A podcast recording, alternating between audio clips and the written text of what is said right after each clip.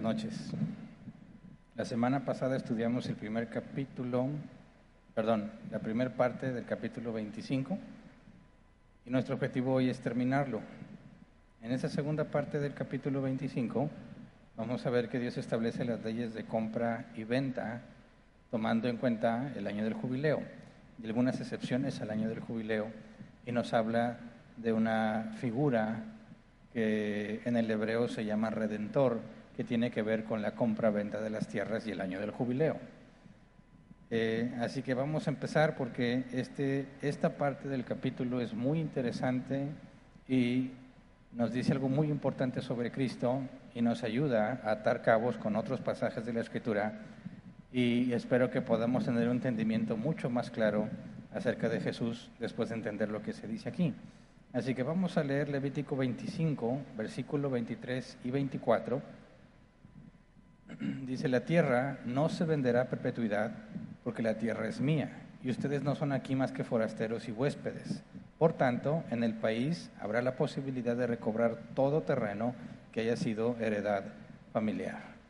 Bueno, esta es la base para todas las reglas que va a poner, ¿verdad? Y de hecho esta es la base para la doctrina de la mayordomía. ¿Se acuerdan que estudiamos eso? Donde decimos que bíblicamente todo lo que es nuestro en realidad no es nuestro, ¿verdad? No, todas tus posesiones en realidad no son tuyas, porque todo le pertenece a Dios. Y lo que llamamos nuestra propiedad o nuestra eh, posesión realmente es, es solo una especie de arrendamiento de parte de Dios, ¿verdad? Donde te entrega las cosas para que tú las administres. Cuando dice, la tierra no se venderá a perpetuidad porque la tierra es mía, deja en claro que no nada más la tierra, hablando, refiriéndose a los campos en la tierra prometida, sino que aplica para todo el universo. Y todo es de Él porque Él es el creador, ¿verdad? Y todo lo que nosotros lleguemos a tener en nuestra vida eh, sigue siendo de Él. Pero nada pasa sin que Él lo permita, ¿verdad? De manera que todo lo que llega a nuestras manos, Dios lo puso a nuestras manos para que lo administremos. De ahí viene la doctrina de la mayordomía.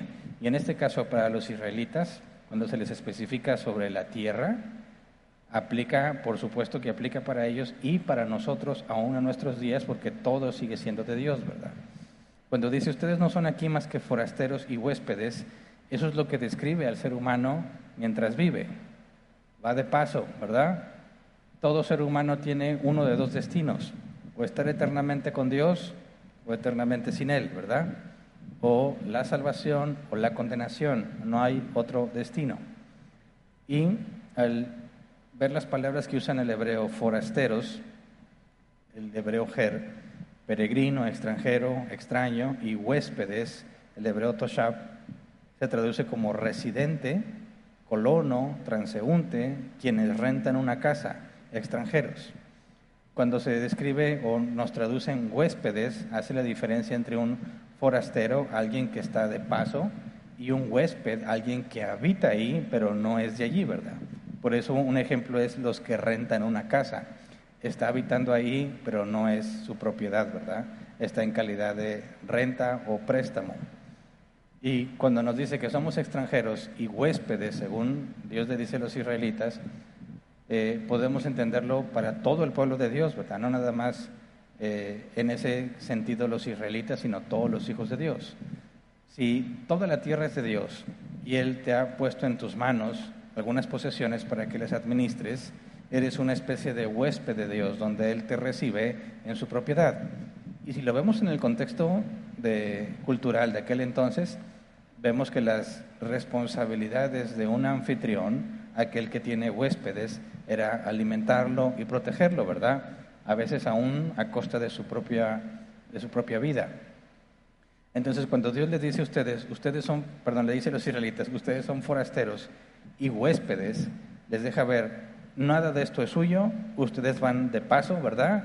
Todos viven y luego mueren, pero al mismo tiempo son mis huéspedes. Yo los atiendo, yo soy el anfitrión, están en mi tierra.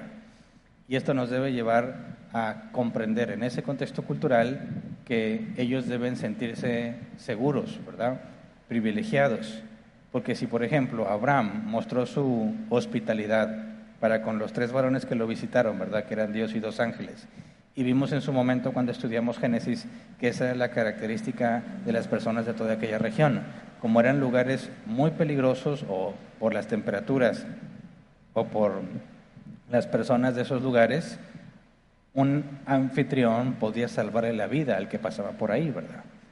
Y los trataba como si fuesen familia. Cuando Dios les dice que son sus huéspedes, ellos entienden, ¿verdad? Que si son huéspedes de Dios en su tierra, Dios no los va a dejar con hambre, ¿verdad? Ni los va a desamparar, ni se va a olvidar de ellos, porque ellos tienen muy en claro la responsabilidad del anfitrión cuando tiene huéspedes. Así que a pesar de que puede sonar feo que le dice a ustedes, mira, nada es de ustedes y ustedes son extranjeros, como que no tenemos valor para él o somos extraños, sin embargo dice, son huéspedes. Yo los hospedo, yo les doy permiso de estar aquí, yo estoy a cargo de su cuidado, de manera que pueden confiar en él, ¿verdad? Y haciendo esta aclaración, Dios estipula las leyes de compra y venta de terrenos. Vamos a Levítico 25, versículo 25 al 28. Dice, en el caso de que uno de tus compatriotas se empobrezca y tenga que vender parte de su heredad familiar, su pariente más cercano rescatará lo que su hermano haya vendido. Si el hombre no tenía nadie que pague el rescate a su favor, pero él mismo llega a prosperar y consigue lo suficiente para rescatar su propiedad, deberá calcular el número de años transcurridos desde la venta y reembolsar el saldo a quien se la haya comprado. Así podrá volver a su propiedad. Pero si no consigue lo suficiente para rescatarla, la tierra quedará en posesión del comprador hasta el año del jubileo, cuando el que la vendió la recobrará y éste volverá a su heredad familiar.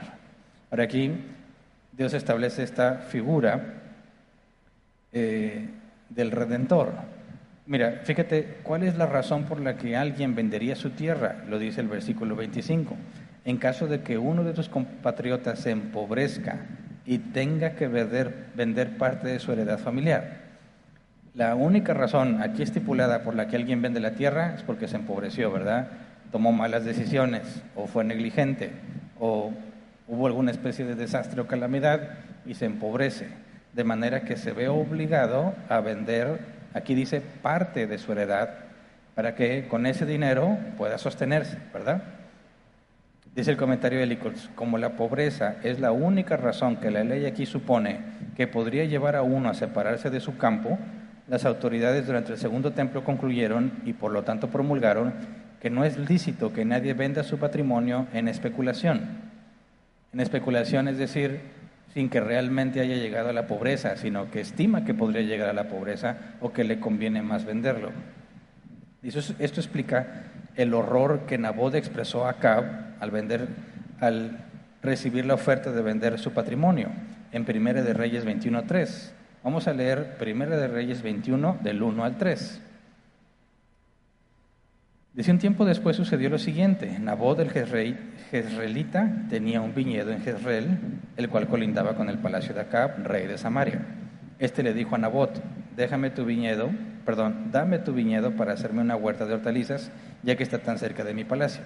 A cambio de él te daré un viñedo mejor, o si lo prefieres te pagaré lo que valga. Pero Nabot le respondió, el Señor me libre de venderle a su majestad lo que heredé de mis antepasados. Eh, ¿Por qué? Bueno, Acab ya sabemos, eh, o no sé si lo saben, les informo entonces. Acab era rey de Samaria, como lo dice, pero era esposo de la famosísima Jezabel, ¿verdad? Creo que todos los que estuvieron en el pentecostalismo saben de Jezabel, ¿verdad? Porque para todo le mencionaban que espíritu de Jezabel y muchas cosas. Bueno, sí, en realidad fue una mujer muy malvada. Y más adelante en la historia, cuando Jezabel se entera que Nabot no quiso venderle a Acab, lo manda a matar.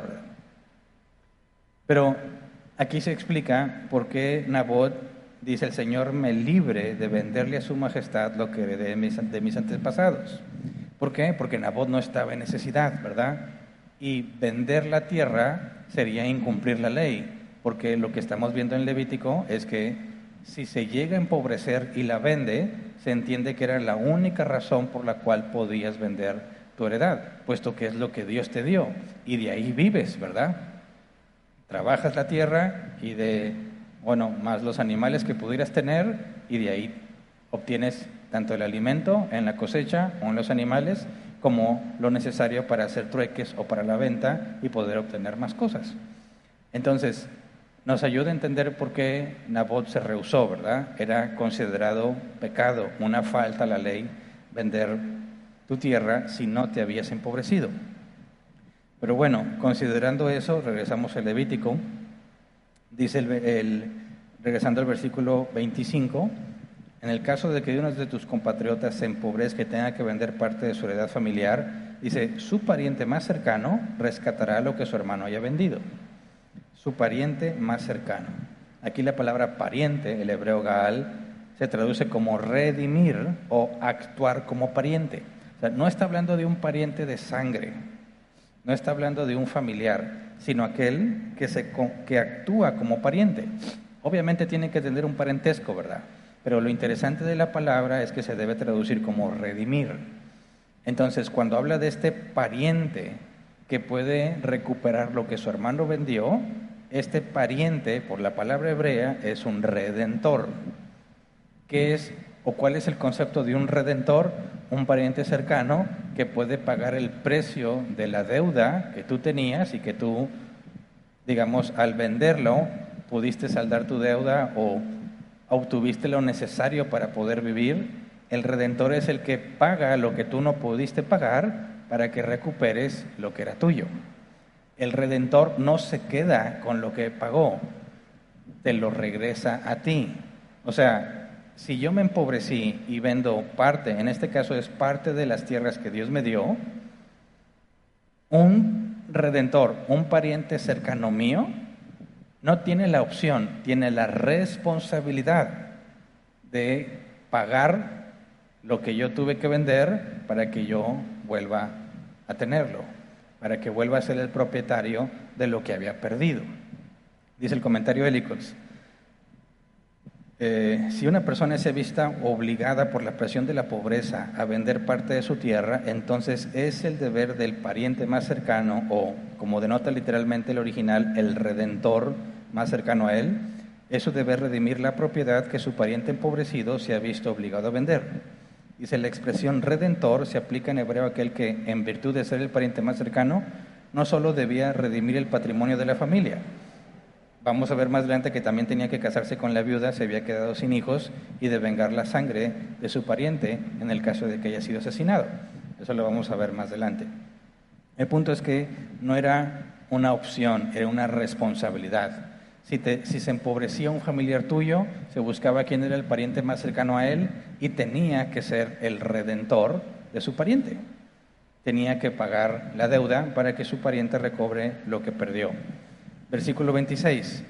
Si el hombre no tiene a nadie que pague el rescate a su favor, pero él mismo llega a prosperar y consigue lo suficiente para rescatar su propiedad, pausa, o sea, si el hombre no tiene un familiar cercano que la haga de, de redentor, no que no tenga familia, sino que quizás están igual de pobres que él y no van a poder pagarlo, dice, ah, bueno, pero si el que estaba empobrecido y vendió después prospera, él va a tener que ser su propio redentor, ¿verdad?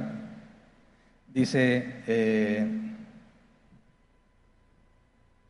eh, dice el comentario de Licots, sin embargo, en caso de que no tenga un pariente más cercano, o si su pariente más cercano es demasiado pobre para cumplir con este deber que le incumbe, y él mismo puede redimirlo, es decir, después de haber sido obligado por la presión de la pobreza a vender la propiedad, eh, ahora que se ha vuelto próspero, para poder redimirla él mismo, aunque no se expresa claramente, dice, se da a entender que bajo estas circunstancias él está obligado a redimir su patrimonio por sí mismo.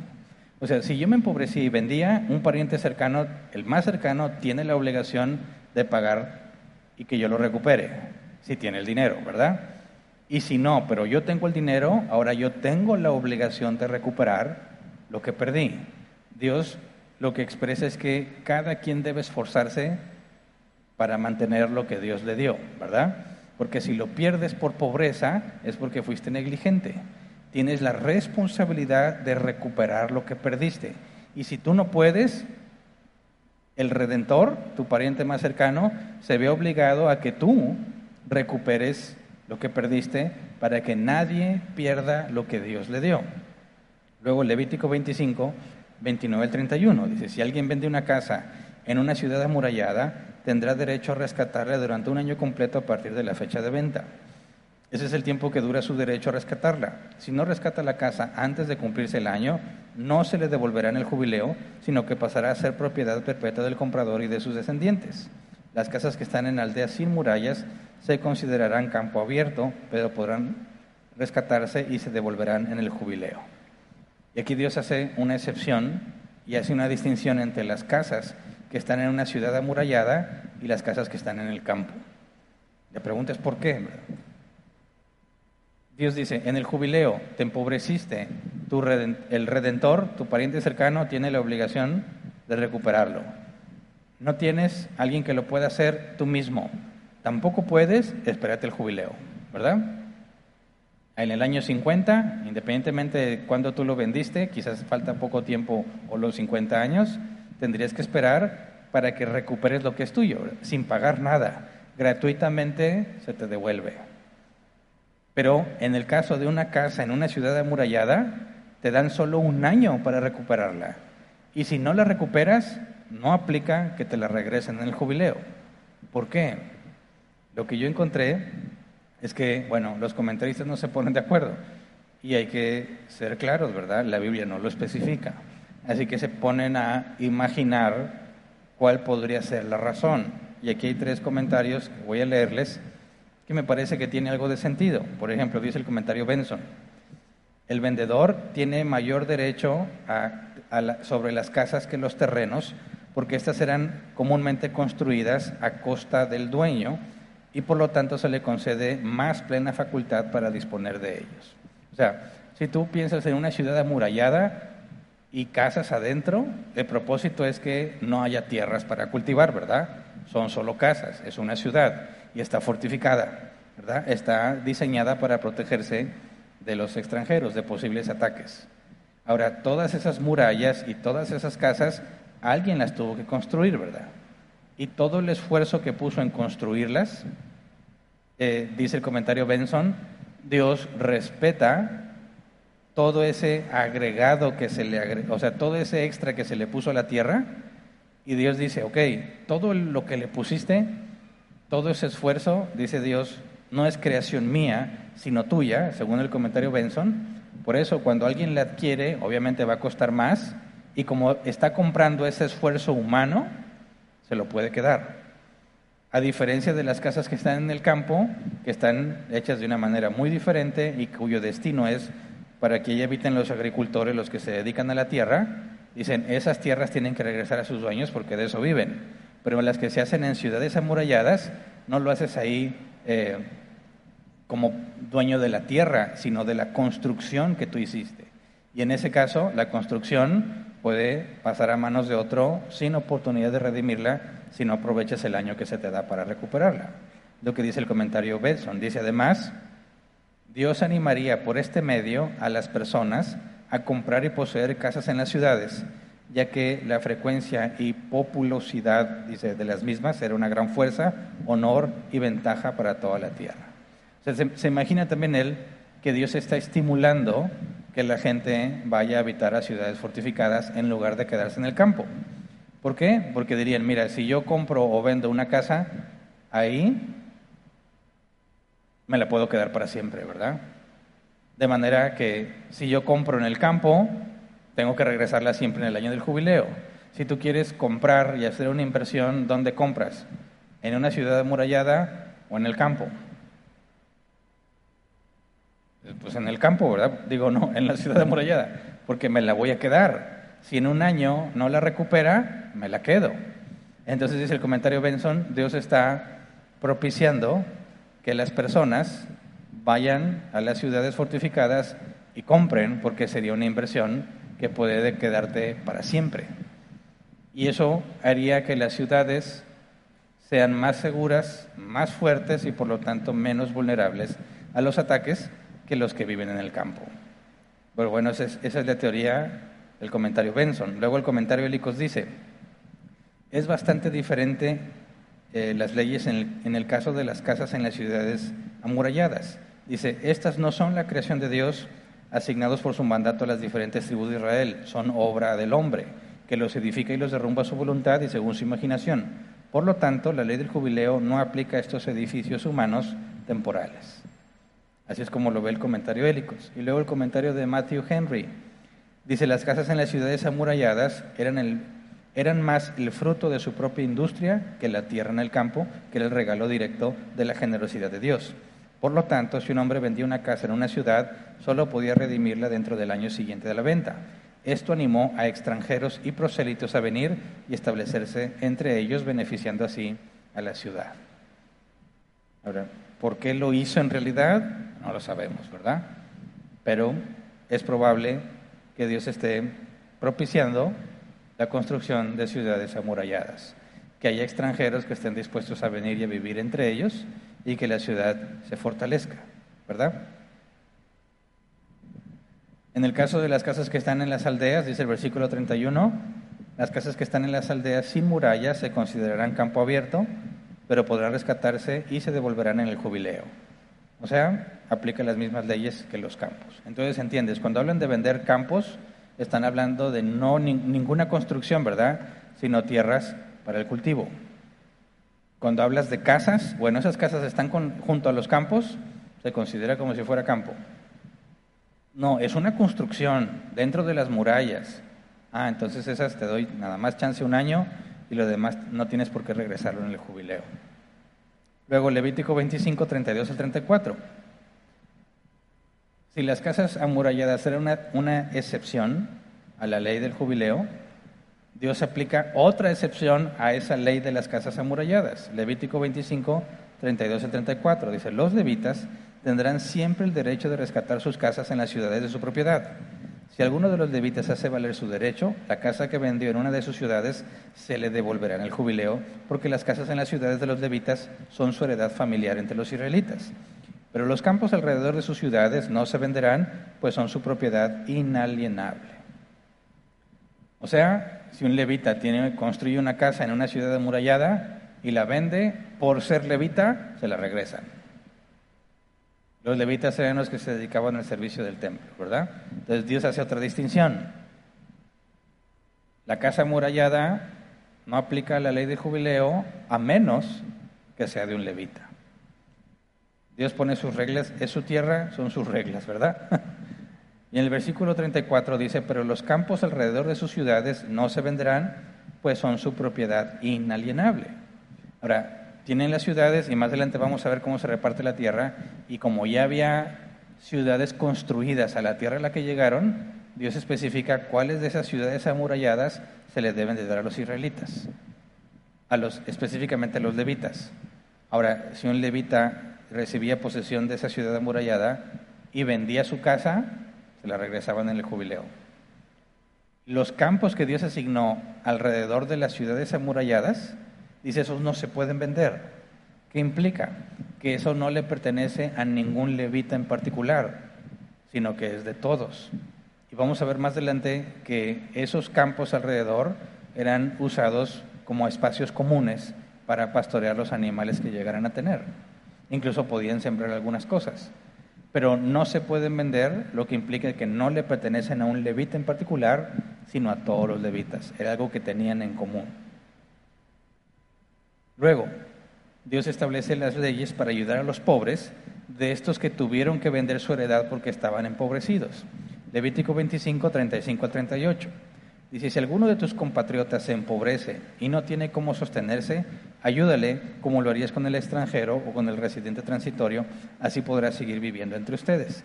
No le exigirás interés cuando le prestes dinero o víveres, sino que temerás a tu Dios Así tu compatriota podrá seguir viviendo entre ustedes. Tampoco le prestarás dinero con intereses ni le impondrás recargo a los víveres que le fíes. Yo soy el Señor su Dios, que lo saqué de Egipto para darle la tierra de Canaán y para ser su Dios. Eso tiene que ver con lo que hablamos la semana pasada. ¿Cómo le haces para acabar con la pobreza? Ayudas a los pobres a valerse por sí mismos. ¿Cómo lo haces? En este caso, eh, le prestas dinero te lo tiene que regresar, ¿verdad? No se lo regalaste, se lo prestas. Lo que él tiene que hacer es comer e invertir. Invertir de alguna manera para que le genere ingresos, sea autosuficiente y pueda pagar lo que le prestaron. Dice, pero si tú le vas a prestar a, tu compatriota, a un israelita, no le pongas intereses. Porque lo que buscas no es sacar ganancia de su crisis económica, sino evitar que sea pobre. Entre ellos tenían que cuidarse. Si uno se empobrece, tenían que ayudarle a dejar de ser pobre. Entonces, le prestabas dinero, claro que esperas que te lo regrese, ¿verdad? De manera que lo que le prestas es una inversión para que él a su vez haga una inversión y pueda ser autosostenible.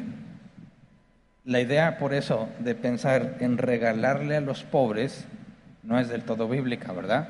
Sí, tenemos registros, por ejemplo, eh, en el Nuevo Testamento de dar limosnas a los pobres, pero esas limosnas no lo ayudan a dejar de ser pobre.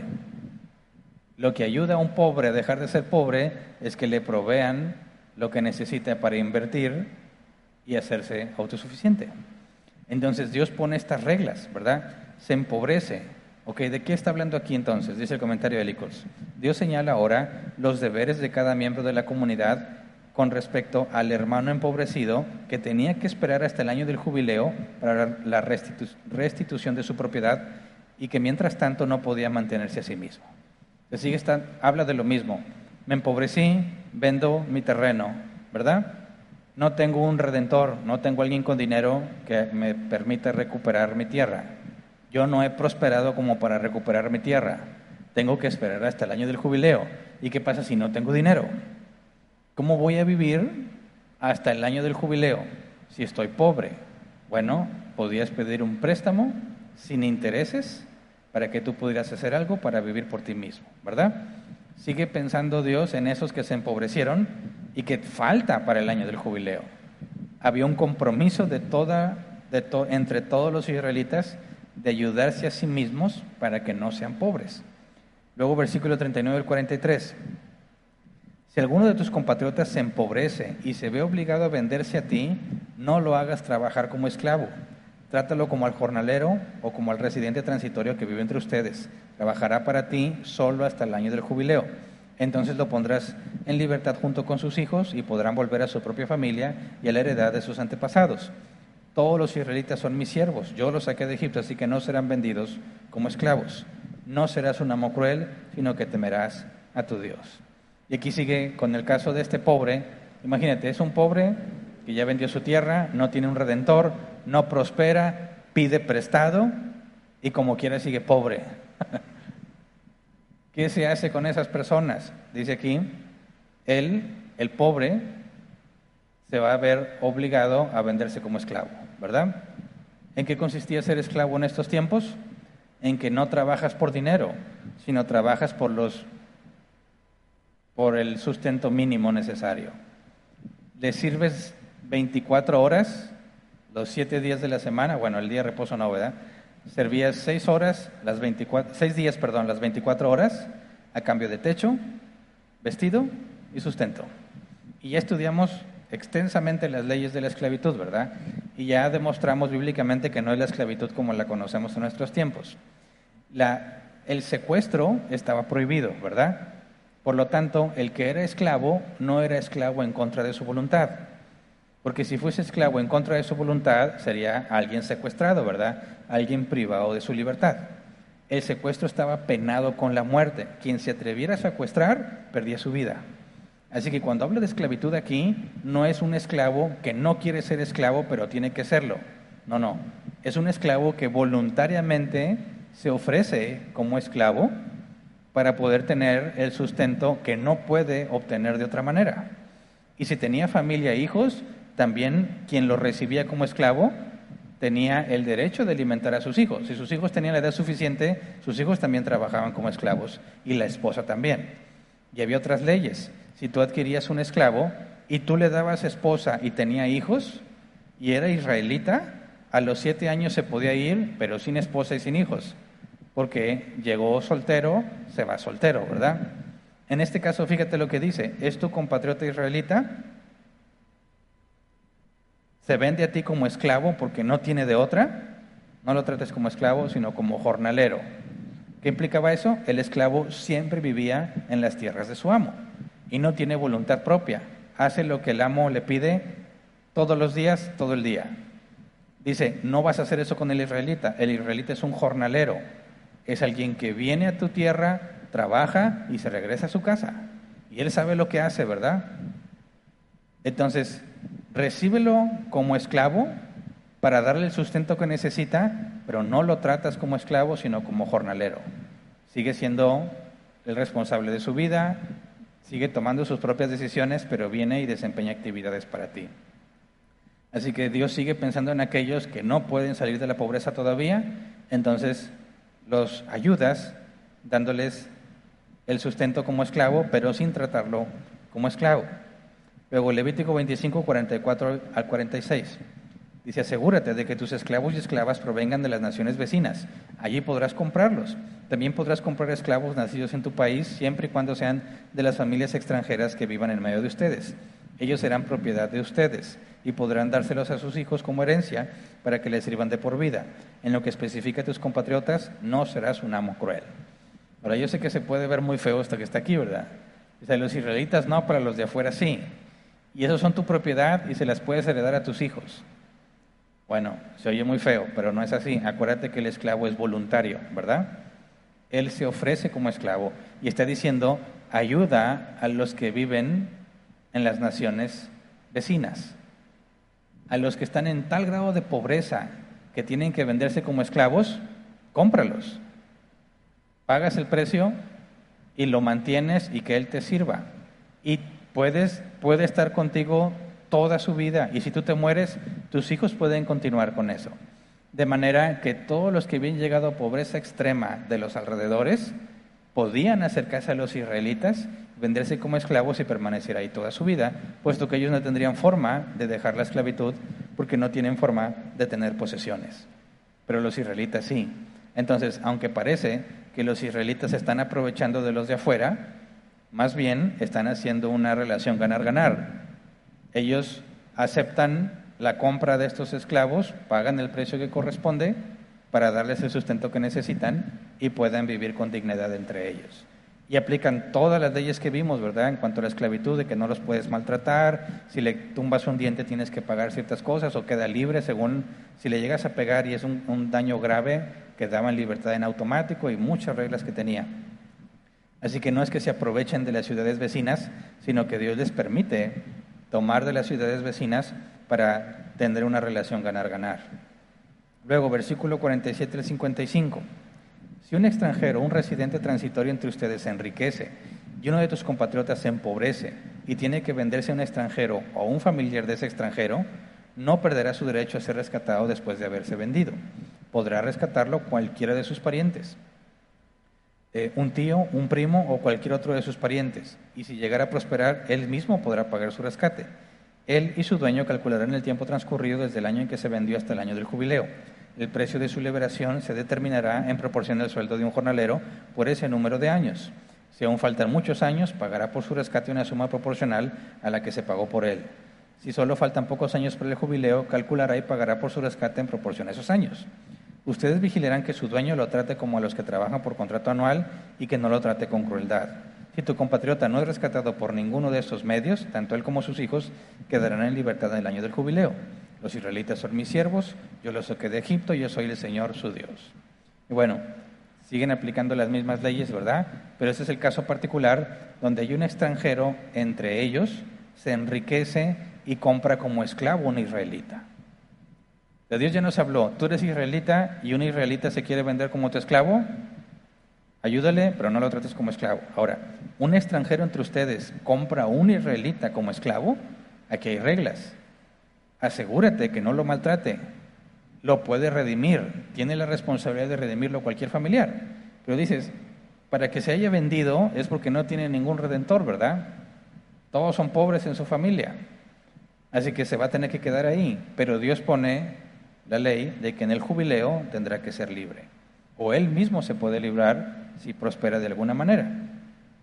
Ahora, ¿quiénes son esos extranjeros que radican entre ellos? No son prosélitos son personas que no creen ni le sirven al Dios de Israel, pero viven entre ellos.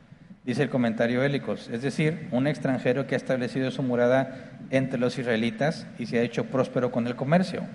Tal persona solo tenía que someterse a los siete mandamientos dados a Noé y por lo tanto no se unía a la religión judía.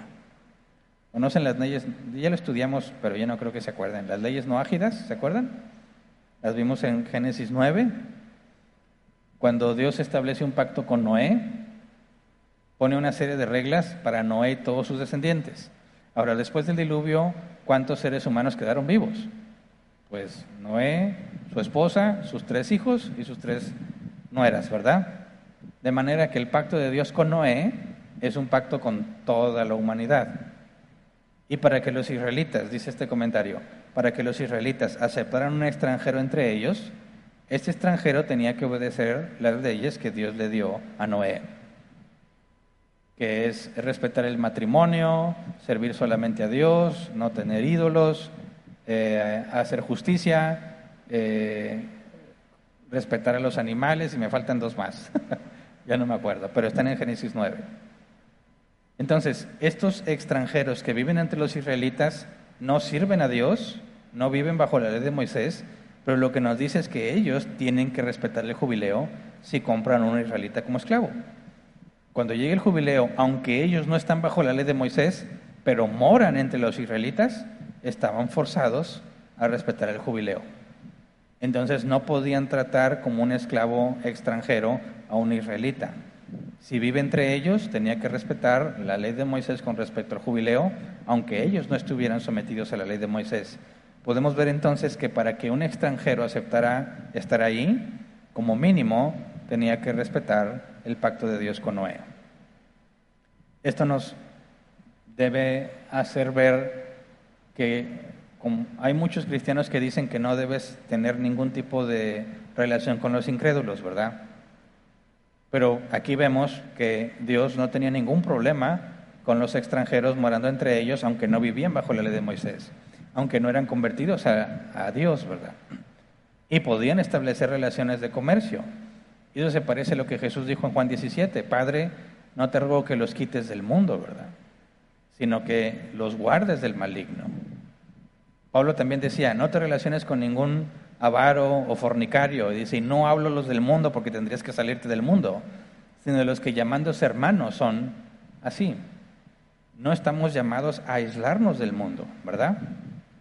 no tiene nada de malo, pero claramente aquí podemos ver que tenían que respetar la ley de Moisés mientras vivían entre ellos y respetar la ley que implicaba o aplicaba el jubileo.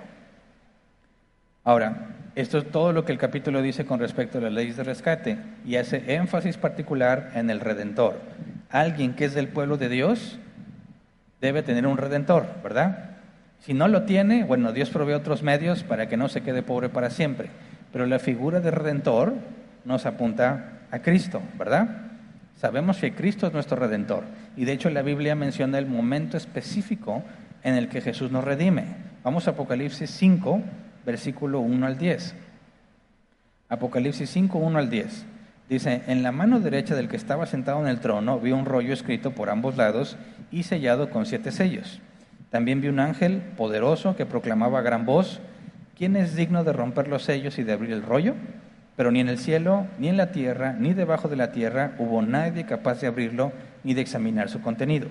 Y lloraba yo mucho porque no se había encontrado a nadie que fuera digno de abrir el rollo ni de examinar su contenido. Uno de los ancianos me dijo, deja de llorar, que ya el león de la tribu de Judá, la raíz de David, ha vencido. Él sí puede abrir el rollo y sus siete sellos. Entonces vi, en medio de los cuatro seres vivientes y del trono y los ancianos, a un cordero que estaba de pie y parecía haber sido sacrificado. Tenía siete cuernos y siete ojos, que son los siete espíritus de Dios enviados por toda la tierra. Se acercó y recibió el rollo de la mano derecha del que estaba sentado en el trono. Cuando lo tomó, los cuatro seres vivientes y los veinticuatro ancianos se postraron delante del cordero. Cada uno tenía un arpa y copas de oro llenas de incienso, que son las oraciones del pueblo de Dios. Y entonaban este nuevo cántico digno eres de recibir el rollo escrito y de romper sus sellos, porque fuiste sacrificado. Y con tu sangre compraste para Dios gente de toda raza, lengua, pueblo y nación. De ellos hiciste un reino, los hiciste sacerdotes al servicio de nuestro Dios y reinarán sobre la tierra. Ok, ¿qué es lo importante aquí? Que Jesús puede abrir el rollo, tomarlo de la mano del Padre y abrirlo. ¿Qué es ese rollo? Bueno, vamos a Jeremías 32, versículo 8-15, para entender por la propia Biblia qué es ese rollo. Dice Jeremías 32, 8 al 15. En efecto, conforme a la palabra del Señor, mi primo Hanamel vino a verme en el patio de la guardia y me dijo, compra ahora mi campo que está en Anatot, en el territorio de Benjamín, ya que tú tienes el derecho y la responsabilidad de comprarlo por ser el pariente más cercano. Pausa. Jeremías es el redentor, ¿verdad? De su primo Hanamel. Y va y le dice, compra mi terreno, ¿verdad? Porque tú eres el pariente más cercano, por lo tanto tienes la responsabilidad de ser mi redentor. Está hablando del proceso de redención de la tierra o del campo que pertenece al primo de Jeremías. Dice, eh, continúo leyendo en el versículo 8. Entonces comprendí que esto era palabra del Señor. Versículo 9. Y le compré a mi primo Hanamel el campo de Anatot por 17 monedas de plata. Reuní a los testigos, firmé la escritura, la sellé y pagué el precio convenido. Luego tomé la copia sellada y la copia abierta de la escritura con las condiciones de compra y se las entregué a Baruch, hijo de Nerías, hijo de Maseías, en presencia de Hanamel, de los testigos que habían firmado la escritura y de todos los judíos que estaban sentados en el patio de la guardia. Con ellos como testigos le ordené a Baruch, así dice el Señor Todopoderoso, el Dios de Israel. Toma la copia sellada y la copia abierta de esta escritura y guárdalas en una vasija de barro para que se conserve mucho tiempo. Porque así dice el Señor Todopoderoso, el Dios de Israel de nuevo volverán a comprarse casas, campos y viñedos en esta tierra. Ahora, fíjate, el proceso de redención aquí ya está mucho más detallado, ¿verdad? Hablan de la escritura y una copia. Y dice que la copia sellada y la copia abierta de esa escritura. Había dos copias de que digamos representaban a ese terreno. Y según la tradición judía, cuando alguien cedía sus posesiones o sus tierras a otra persona, por embargo o por venta, escribía un listado de sus propiedades en un rollo y lo sellaba. Solo un pariente cercano, o sea, el redentor, podía redimir la tierra perdida a su dueño original. Entonces la mecánica era así. Vas a vender tu tierra, tienes que establecer los límites de la tierra y todo lo que hay en la tierra. Y haces una copia. Una copia queda abierta, que es lo que va a leer el comprador, y la otra copia idéntica, la enrollas y la sellas. Nadie la puede abrir. Si alguien la abre, el sello se rompe. Estamos hablando de sellos de cera, ¿verdad? Si alguien la abre, el sello se rompe. De manera que el que compraba la tierra veía las escrituras, por decir, la copia abierta con todo lo que contiene, y eso testifica que él es el dueño de todo lo que está ahí. Y la copia sellada garantiza que esos textos o ese rollo en particular no ha sido alterado. Cuando el redentor venga a reclamar la tierra de su pariente, ¿cómo se asegura él que le van a regresar todo lo que era de su pariente? Que no le van a dar gato por liebre y que modifiquen la escritura de manera que le regresen menos. Bueno, para eso era la copia sellada. La copia sellada solo podía ser abierta por el redentor. Es decir, yo, soy el redentor y yo voy y vengo al terreno que mi familiar perdió. Digo, asegúrame que lo que está escrito aquí es realmente lo que le pertenece a mi pariente. Eh, toma la copia sellada. Solo tú puedes abrirla. Si el sello está ahí presente, significa que nadie lo ha alterado desde que se compró el terreno. Entonces, el redentor es el único que podía quebrar el sello y atestiguar que la carta abierta y la sellada son idénticas, por lo tanto tiene la garantía de que está recuperando exactamente lo que había perdido su pariente. ¿Se entiende? Ahora, hay eh, hallazgos arqueológicos que corroboran esto. Se han encontrado, y leo textualmente algunos artículos, se han encontrado en Babilonia contratos escritos sobre tablillas de barro encerrados en un sobre de barro. Por fuera, eh, por fuera, este sobre estaba escrito un duplicado exacto del contenido que estaba dentro del sobre.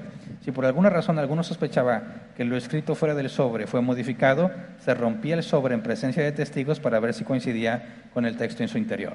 Es el mismo proceso que les expliqué, ¿verdad? Ahora, ¿qué está sucediendo en Apocalipsis? Un ángel pregona, ¿quién es digno de tomar el rollo y de abrir sus sellos. Y no se encontró nadie digno, ni en el cielo, ni en la tierra, ni debajo de la tierra, ¿verdad? Y dice Juan, y lloraba yo mucho porque nadie había sido digno. ¿Qué está entendiendo Juan? No hay un redentor, ¿verdad? Hay un proceso de redención. ¿Quién es digno de tomar el rollo y de abrir sus sellos? Está diciendo, tiene que ser un pariente cercano que tenga los medios para poder redimirlo. No se especifica qué es lo que se va a redimir, ¿verdad? Pero es el proceso descrito por Jeremías. Entonces, Juan llora. Juan está entendiendo que allí hay un proceso de redención que no se puede efectuar porque no hay nadie digno de tomar el rollo. ¿Qué se requiere o qué se entiende por digno de tomar el rollo? El rollo está en la mano derecha del Padre, ¿verdad? ¿Quién es digno de ir a tomar el rollo? Nadie. Ahora, si es un proceso de redención de tierra, está hablando de las leyes humanas, ¿verdad? ¿Qué humano puede ir a tomar de la mano derecha del Padre el rollo para redimirlo? Aunque haya parientes cercanos, ¿quién puede mantenerse en pie delante de Dios? Nadie. Entonces dice Juan, lloraba yo mucho porque no había nadie digno. Juan está entendiendo lo que más adelante se nos va a explicar que está hablando de la redención de toda la tierra. Dice Apocalipsis 5, uno de los ancianos me dijo, deja de llorar, que ya el león de la tribu de Judá, la raíz de David, ha vencido. Él sí puede abrir el rollo y sus siete sellos. ¿Qué está diciendo? Jesús, hombre, su naturaleza humana, pariente de quién? ¿De Juan? ¿De quién perdió lo que se le había dado? Adán. Jesús es el segundo Adán. Jesús es pariente cercano de Adán porque encarnó. Está en la misma condición de Adán. Es el cercano. Y Él es perfecto. Puede estar ante el Padre y tomar el rollo y abrir los sellos porque es el pariente cercano de Adán que puede redimir lo que Adán perdió. Está hablándonos de la profecía de Génesis 3, un hijo de Eva que le aplastará cabeza a serpiente. ¿Quién es serpiente? El diablo, Satanás, es el príncipe de este mundo, ¿verdad? ¿Qué nos está revelando aquí Apocalipsis 5? Jesús va a redimir la tierra completa, la va a quitar de manos del dueño actual que era Satanás. Es el proceso de redención de toda la humanidad y de toda la tierra, como la Biblia especifica que toda la creación está sujeta a maldición, ¿verdad? A causa del pecado de Adán. Lo perdió, se empobreció Adán, se quedó sin nada de lo que Dios le había dado, y el redentor, que es Jesús, paga el precio para recuperar todo lo que era de Adán. Apocalipsis 5, eh, versículo 7 se acercó y recibió el rollo de la mano derecha del que estaba sentado en el trono. Al recibir el rollo, implica que el proceso de redención está por terminarse. Ya hay un redentor. Lo único que tiene que hacer es abrir los sellos, y de eso trata Apocalipsis 6 y 7, ¿verdad? Ahora, fíjate también, al momento en que Jesús se acerca a tomar el rollo para abrir los sellos, se cumple la profecía de Daniel 7. Vamos a Daniel 7, versículo 13 y 14, Reina Valera 60. Miraba yo en la visión de la noche y aquí con las nubes del cielo venía uno como un hijo de hombre que vino hasta el anciano de días y le hicieron acercarse delante de él. Y le fue dado dominio, gloria y reino para que todos los pueblos, naciones y lenguas le sirvieran. Su dominio es dominio eterno que nunca pasará y su reino uno que no será destruido. ¿De qué propiedad hablamos con respecto a ese rollo? De todos los reinos de la tierra. La profecía de Daniel 7, el Hijo de Hombre que se acerca al anciano de días y se le entrega el reino, es lo que nos está describiendo Apocalipsis 5 con mucho más detalle. ¿Verdad?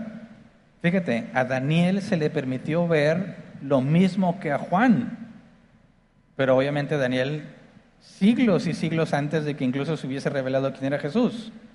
Cuando Juan ve ese proceso, siendo él un israelita y, y obviamente una persona que conoce y tiene dominio sobre el Antiguo Testamento, él entiende que es la profecía del Hijo del Hombre. Ahora, ¿cómo se decía Jesús a sí mismo? El Hijo del Hombre, haciendo referencia a este personaje. Por eso fue condenado a muerte cuando Caifás le cuestiona, ¿quién eres tú? Le dice, yo soy el Hijo del Hombre, verás al Hijo del Hombre venir, ¿verdad?, en las nubes. Caifás entiende, rasga sus vestiduras porque este humano tiene que ser perfecto para estar delante de Dios y solo Dios es perfecto. Por lo tanto, el Hijo del Hombre al mismo tiempo es divino. Por eso lo condena a muerte por, por blasfemia, porque se hace pasar por Dios. Pero fíjate cómo se conectan las cosas. Dios ya había establecido en las leyes de rescate de la tierra la manera en que Él rescataría a toda la humanidad. Implementa la figura del Redentor para que en el contexto de la nación no haya pobres que lleguen a una pobreza extrema sin esperanza, porque el jubileo les regresa lo que tenían.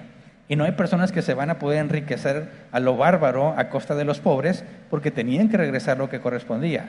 Así que sí, había mucho beneficio para la nación, porque no, había, no habría pobres más de 50 años, ¿verdad? que eran los 50 años era el año del jubileo. Un pobre podía sufrir hasta que llegara el año 50 y entonces recuperaba todo lo que tenía gratuitamente. Pero alguien podía ahorrarle toda esa espera con la figura de redención pagando el precio. Y es exactamente lo que Jesús hizo por nosotros. Entonces, la ley de rescate de las propiedades tipificaba lo que Dios mismo haría para rescatar a toda la humanidad, obviamente los que fueron elegidos para salvación. Cuando decimos que Jesús es nuestro redentor, a eso se refiere. El pariente cercano de Adán, que tenía los medios para recuperar todo lo que Adán había perdido. Jesús es nuestro redentor y nosotros no somos más que mayordomos, gente empobrecida, que no tiene nada, que Dios tiene como huésped y le da cosas para que les administre hasta que el proceso de redención se efectúe. En ese sentido, el jubileo se refiere a la glorificación, ¿verdad? Cuando todos tendremos un cuerpo nuevo y ya ninguno esté bajo maldición y ninguno esté empobrecido. Cuán profunda es la sabiduría de Dios y como los apóstoles, los primeros, los discípulos, cuando leyeron esos pasajes con la revelación de, quién era Jesús, todo lo que ellos empezaron a comprender, ¿verdad? Y empezaron a enseñar. Por eso los judíos terminaban matando a pedradas a quienes no les podían, eh, a quienes no podían refutar cuando hablaban de Jesús en las Escrituras. Cuando Jesús les dijo, las Escrituras hablan de mí, ¿verdad? Los profetas y los salmos, está hablando de todo este tipo de cosas que claramente demostraban lo que haría Dios, pero que era imposible verlo hasta que Jesús se revelara, ¿verdad? Entonces hasta aquí nos vamos a quedar hoy. Quedan nada más dos capítulos para terminar, dos capítulos para terminar Levítico. Gracias a Dios, no pensé que fuéramos a llegar al final. Me hizo muy largo, pero seguiremos estudiando. Hasta que Cristo venga. Así que vamos a ponernos de pie y vamos a orar.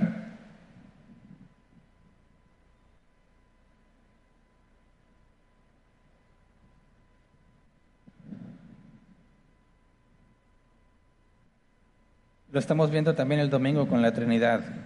Toda la información que había en el Antiguo Testamento acerca de Dios y de Jesús y de su Espíritu Santo, y que era imposible, imposible verla hasta que Jesús se manifestara. Por eso la analogía. He escuchado algunos decir, el Antiguo Testamento es como una casa lujosamente amueblada, pero sin luz entras a esa casa y no puedes apreciar todo lo que hay. Sabes que hay cosas, pero no puedes verlas con claridad.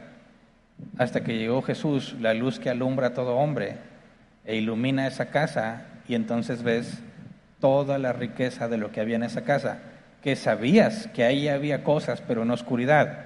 Y cuando llega la luz, puedes ver con claridad todos los tesoros que había, que era imposible verlos hasta que llegara la luz. De esa manera el Antiguo Testamento es rico en describir quién es Jesús. y qué haría Jesús y todo lo que Dios haría por nosotros, pero era imposible verlo hasta que la luz, como dice los evangelios, la luz que alumbra a todo hombre, llegara a esta tierra. Y debemos estar muy agradecidos porque estamos en este tiempo, ¿verdad? Y podemos tener el regalo de comprender, obviamente de forma limitada, la profunda sabiduría de Dios en todo lo que está registrado en la Escritura. Que es imposible pensar, como algunos dicen, ah, la Biblia fue escrita por pastores con tal de hacer dinero. Eso no puede ser, ningún hombre puede generar tal contenido y sabiduría y nivel de conexión entre todo lo que está escrito es absurdo. Hay tantas conexiones en el Nuevo y el Viejo Testamento, tantas veces se referencian, dice, tanto como conexiones en el cerebro. Nadie puede planear construir semejante obra literaria en tantos siglos, hecho por distintas personas, con distintos contextos culturales, con distinto nivel de educación, y que todo coincida es imposible es claramente a la obra de Dios, ¿verdad? Y se nos ha concedido escudriñarla, y no nada más eso, sino comprenderla y regocijarnos por lo que Dios ha hecho y confiar en lo que va a hacer, ¿verdad? Porque si ya hizo todo esto y dijo que regresará, ¿por qué dudarlo, verdad? No hay ninguna razón para dudar.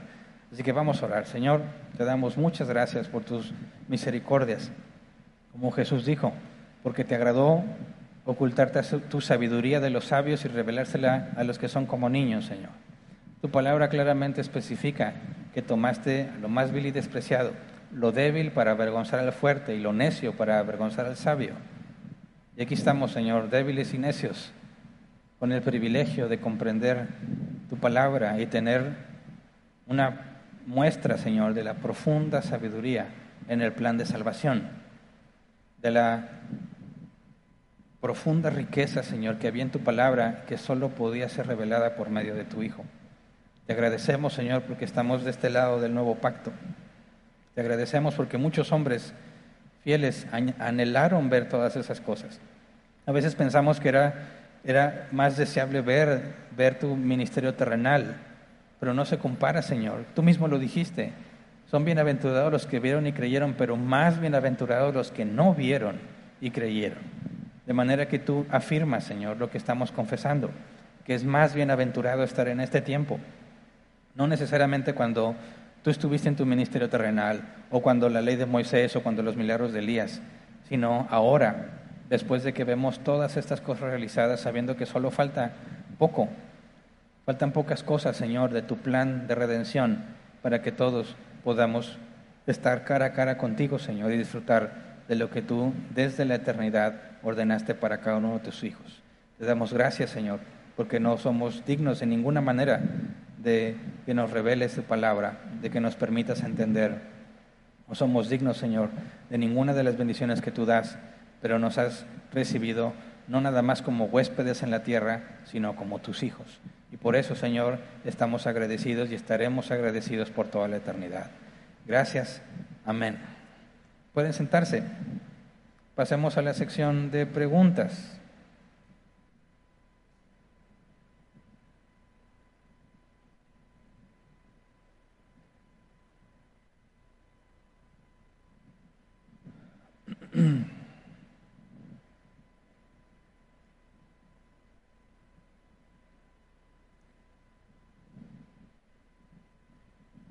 Vamos a dedicar 15 minutos para responder preguntas, si es que las hay. Es un tiempo máximo, ¿verdad? Ya llegó al menos una pregunta, así que bueno, vamos a aprovechar el tiempo. Si no hay más preguntas, pues terminamos con el tiempo de preguntas. Eh, um, no viene el nombre, dice buenas noches, pastor. ¿Hasta dónde llega nuestro compromiso para con los pobres como creyentes?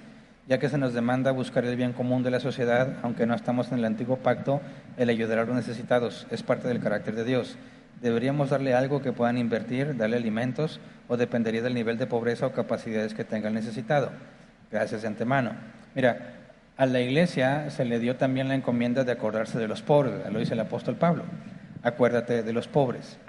Y hace quizás ya un año estudiamos lo que esa responsabilidad implicaba y se enriquece ahora que estamos estudiando el Levítico sobre cómo se debe dar la ayuda a los pobres, porque nos aclara qué es lo que Dios espera, ¿verdad? Cuando Dios establece en su nación estas leyes para evitar que el pobre permanezca pobre por más de 50 años, y nosotros tenemos la responsabilidad de acordarnos de los pobres, nos pone un camino, ¿verdad?, que podemos seguir, entender cuál es el principio.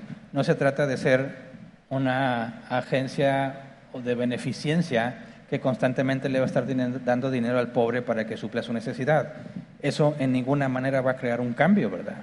Lo que tenemos que hacer es entender los principios que Dios estableció para ayudar a los pobres y aplicarlos en nuestro contexto. La Biblia dice que somos un cuerpo, ¿verdad? Y cuando un, un miembro del cuerpo se duele, el resto lo resiente. Pablo decía que teníamos que acordarnos de los pobres, pero con este principio, que la abundancia de unos suple la necesidad de otros. Dice, porque no se trata de que tú ayudes y quedes en escasez, porque entonces no es una ayuda, ¿verdad? Sino que la abundancia de unos supla la escasez de otros. De manera que es una responsabilidad colectiva, no individual, sino colectiva. Entre nosotros y en cualquier congregación del pueblo de Dios va a haber personas a quienes Dios les ha dado más y a otros a quienes les ha dado menos, ¿verdad? Y el principio que pone Pablo es no se trata de que tú te empobrezcas para ayudar al otro, sino que aquel que ha recibido más de parte de Dios sea el que esté más puesto a ayudar al que no tiene. Porque el que no tiene o tiene poco o lo suficiente no puede ayudar al otro porque entonces él se va a ver empobrecido. No puedes, de cierta manera, eh, ver el pozo y abrir otro para echarle al primero, ¿verdad? No debes abrir otro pozo para tapar el primero. Tú dices, bueno, vamos a ayudar al pobre y por yo ayudar al pobre, ahora yo soy el pobre, entonces no estás ayudando en lo absoluto, ¿verdad? Sigue habiendo un pobre. Es el que tiene abundancia, el que tiene mayor responsabilidad para ayudar al que está en escasez, porque es lo que Pablo nos dice. Cuando trabajamos con nuestras propias manos y trabajamos para nosotros y para ayudar a los que están con nosotros. Entonces, puesto que Dios toma y tiene control de todas nuestras circunstancias, y la Biblia dice claramente que habrá días buenos, y días malos. Habrá días en abundancia y habrá días en escasez. Pablo mismo lo dice, sé estar en abundancia y sé estar en escasez. Pablo algunas veces aceptó ayuda de iglesias porque estaba en escasez y otras veces Pablo trabajaba haciendo casas de campaña y se sostenía él a sí mismo. Él mismo aplicaba ese principio, ¿verdad? Entonces, cuando vemos la responsabilidad que la iglesia tiene sobre los pobres, es una responsabilidad colectiva y los que deben entender que han recibido bienes y eh, prosperidad deben administrarla pensando no nada más en ellos mismos, en seguir enriqueciéndose, sino en usar lo que Dios le ha dado en beneficio de los pobres, y Pablo especifica primeramente los de la familia de la fe. Entonces, entendiendo cómo está la responsabilidad, porque luego algunos piensan que cada uno tiene la responsabilidad y hay uno empobrecido y yo casi no tengo y bueno, pues voy y le doy y ahora me quedo yo más pobre dicen, pero estoy cumpliendo con mi responsabilidad, ese no es el modelo bíblico. Esa es la ventaja de estar en una congregación, ¿verdad? Y de entender que cuando Dios te da de más de lo que necesitas, tienes la responsabilidad de bendecir a otros con lo que tienes. De manera que cuando no tienes, no, te, no estás presionándote en buscar cómo le das al otro, porque hay alguien más en la congregación a quien Dios ha prosperado. Y entonces, cuando tú no tienes, puedes contar con la ayuda de la congregación de los que Dios ha bendecido. Pero si te fijas, no son las personas, sino Dios al bendecir a las personas quien controla que siempre haya una ayuda para los pobres. Ahora, ¿cómo ayudas al pobre? Definitivamente no nada más dándole dinero, ¿verdad? Tiene que haber una especie de seguimiento, de entender cuál es el problema. Porque si una persona dice, tengo un problema, gasto todo lo que recibo, y dices, ay, pobrecito, déjame te doy más dinero, ¿qué va a hacer? Va a seguir haciendo lo mismo y de nada le sirve, ¿verdad? Por eso no siempre el dinero es una ayuda. No tienes para comer y parece que eres mal administrador, no voy a poner dinero en tus manos, porque ya está la evidencia de que no eres un buen administrador. Te ayudo con despensa, ¿verdad? De manera que tengas lo necesario para alimentarte. Te despreocupes de salir a buscar el sustento mínimo. Aquí está el sustento mínimo en comida. Tú sale a buscar el dinero para que empieces a salir de deudas. ¿Se entiende? Buscas la manera de ayudarlo a ser autosuficiente, según cada caso, ¿verdad? Yo he escuchado y he leído, principalmente he leído, cómo hacen iglesias de doctrina bíblica, ¿verdad? Para ayudar a los pobres. Y he escuchado que algunos se organizan de tal manera, y obviamente en unas, digamos que en países primermundistas, entre todos establecen un fondo de ayuda a los miembros. Son tantas las personas que han sido prosperadas por Dios que dicen, tengo este dinero y quiero que se use de la mejor manera para ayudar a los miembros de la iglesia que han sido, se han visto en una situación de crisis. Entonces, ellos separan una cantidad de dinero y forman un fondo de ayuda para los pobres. Ese fondo de ayuda tiene el propósito de hacer préstamos a los miembros de la iglesia que entraron en una crisis económica con determinados periodos para pagarlos, de manera que se hace un préstamo al que se empobreció, partiendo del concepto que vimos en Levítico 25, para que con ese dinero provea las necesidades básicas e invierta, ya sea en ir a buscar trabajo o en algo que vender para comerciar y pueda reponer lo que recibió como préstamo. ¿Se entiende? Y dices, están observando completamente el principio que vemos en Levítico 25. Pero obviamente se requiere muchos prosperados para hacer eso. el árbol plantado lo implementamos sobre todo en tiempos de pandemia, ¿verdad? Dijimos, nos, vamos a tomar lo que Dios hizo con José el Soñador, que le mostró que venían tiempos de abundancia y luego tiempos de escasez, ¿verdad? Y recopiló cuando había para que cuando no hubiera, de ahí se pudiera usar. Y eso es lo que hicimos. En tiempos de la pandemia, todo el que todavía tenía trabajo y sintió en su corazón, trajo en especie, ¿verdad? Alimentos que no caducaran, ¿verdad? En envases de Tetrapac o que duraran mucho como granos y semillas, no perecederos, etcétera, etcétera. Y se acumuló y se acumuló y se acumuló. Cuando vino la necesidad, de ahí tomamos para empezar a ayudar a los que estaban empobrecidos. Y gracias a Dios nunca faltó. Todo el que necesitó se le proveyó y todo salió de entre los mismos. Ahora, como iglesia tenemos que pensar en detectar también cuando hay personas empobrecidas que están en el caso del, del hijo pródigo. Si al hijo pródigo le hubieses llevado una despensa, nunca regresa a la casa de su padre, ¿verdad? ¿Qué fue lo que hizo que quisiera regresar a la casa de su padre? Que deseaba comer lo mismo de los cerdos. Y entonces recapacitó, estaba mejor en la casa de mi padre. Esta vida que yo elegí vivir no me sirve, así que me arrepiento y regreso al camino del Señor. Y muchas veces en la iglesia hay hijos pródigos que no necesitan una despensa, sino que hay que dejarlos, que Dios trate con ellos hasta que se den cuenta de su pecado, que Dios les dé arrepentimiento y regresen al camino del Señor. ¿Verdad? Y cuando el hijo pródigo regresa, él regresa en calidad de siervo según él y se le recibe en calidad de hijo. El arrepentimiento. Hay personas que se han empobrecido por pecados, no arrepentidos. Insisten en vivir en pecado. A ellos no hay por qué darles una despensa porque prolongas la rebeldía. Entonces se vuelve muy complejo, se requiere mucha sabiduría para determinar cómo ayudas en cada caso. Es sabiduría que no tenemos, pero que Dios sí tiene. Y dice la Escritura que si nos falta sabiduría, que se la pidamos a Dios. Entonces, si entiendes los principios bíblicos, lo único que necesitas es analizar cada caso, ¿verdad? Y buscar la manera de aplicar el principio en cada caso. Humanamente nos vamos a equivocar, ¿verdad? Siempre. Por eso necesitamos a Dios. Siguiente, dice Carlos Leal, buenas noches, pastor. El que compró la propiedad se queda sin recuperar lo que invirtió cuando el que la vendió la recupera en el jubileo al no tener para recuperarla. No, mira, Dios lo explica así. La tierra es de Dios, el que la se la entrega a una familia, ¿verdad? La familia se empobrece y la vende. El que la, el que la compra no compró la tierra, sino las cosechas de la tierra, es lo que dice la Biblia. No compró la tierra, sino las cosechas se estuvo beneficiando de esa tierra al trabajarla. Y todo el fruto de esa tierra, mientras estuvo en sus manos, es de él. Ese es su, esa es su ganancia. Cuando llega el año del jubileo y la regresa, él no perdió, porque se benefició de todo lo que la tierra produjo todo el tiempo que la tuvo. Así que el único problema es que no la tienes para siempre, ¿verdad? Vas a tener que regresarla, pero el tiempo que la tuviste te estuvo beneficiando con todo lo que produjo. Así que no hay injusticia. Cuando llega el año del jubileo y tienes que entregar la tierra a su dueño original, A nadie se le hace injusticia porque quien la había comprado se benefició todo ese tiempo con los frutos de la tierra. Siguiente, el nombre es Lima, Perú. Dice, buenas noches, pastor. ¿Qué mensaje le diría a una persona que ha sido diagnosticada con cáncer y qué video de serie Fundamentos le puedo recomendar para ser guiado? Bueno, no tiene nada que ver con el tema, pero es la última, ¿verdad? Y todavía hay tiempo. bueno, va a depender mucho de si esa persona es cristiana o no.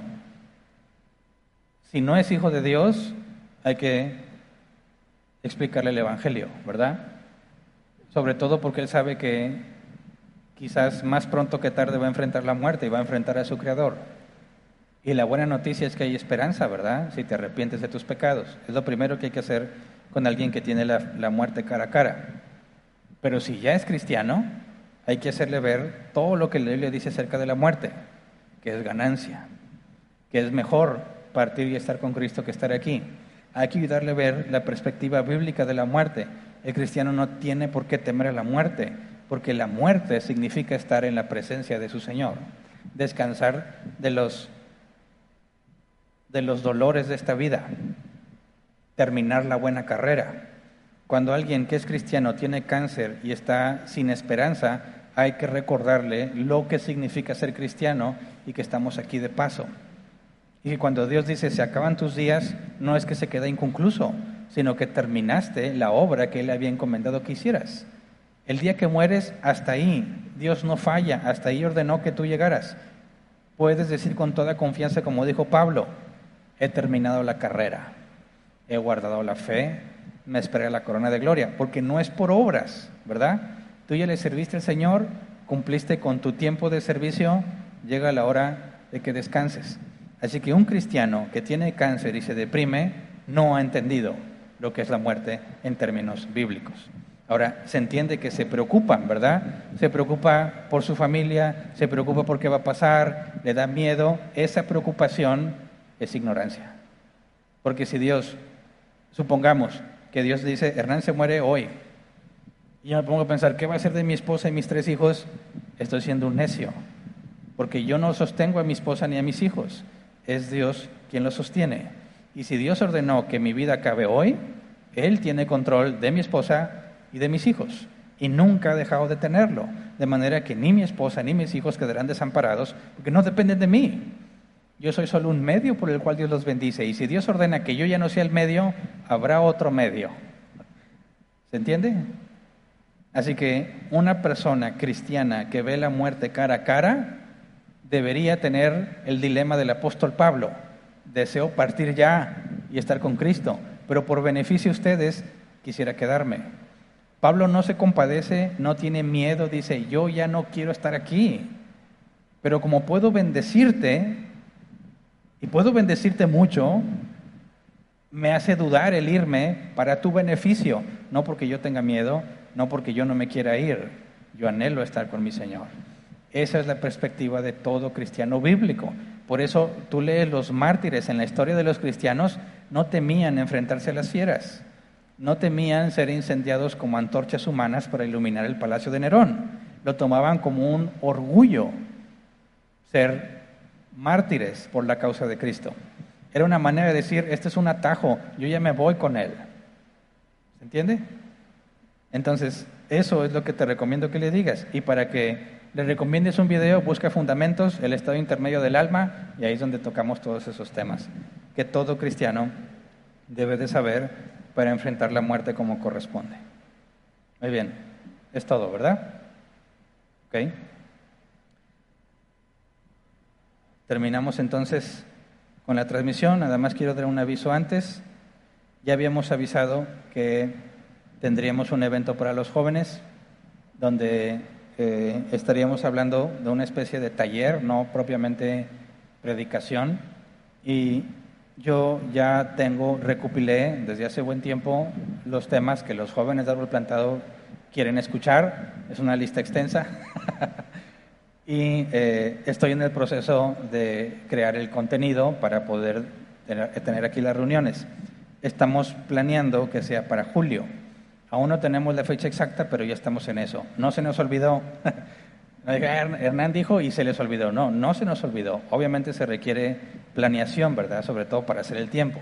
Va a ser eh, tentativamente, me adelanto un poco, aunque no sé la fecha de arranque, pero va a ser un sábado al mes.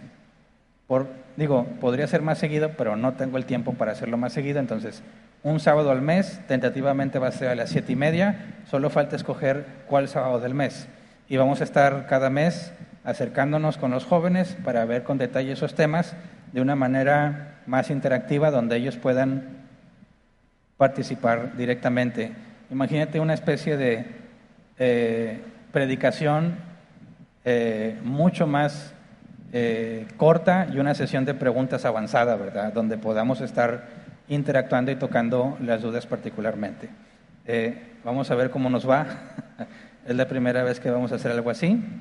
Así que espero que Dios tenga misericordia de nosotros, ¿verdad? Y nos ayude a hacer algo que edifique. Nos han preguntado que si se va a transmitir. No sabemos todavía por la naturaleza del evento. Eh, si vamos a estar pasando los micrófonos, no sabemos cómo pueda apreciarse si tú nada más escuchas el audio. Como quiera se va a grabar, vamos a pensar cómo podemos transmitirlo. Todavía no sabemos si va a ser así en vivo o si tendría que recopilarse y editarse para que sea, no sé, más útil. Falta definir eso. Pero eso es para aclarar las dudas que nos han hecho al respecto. Y bueno, terminamos la transmisión. Si Dios quiere, nos vemos este próximo domingo para seguir estudiando el tema de la Trinidad.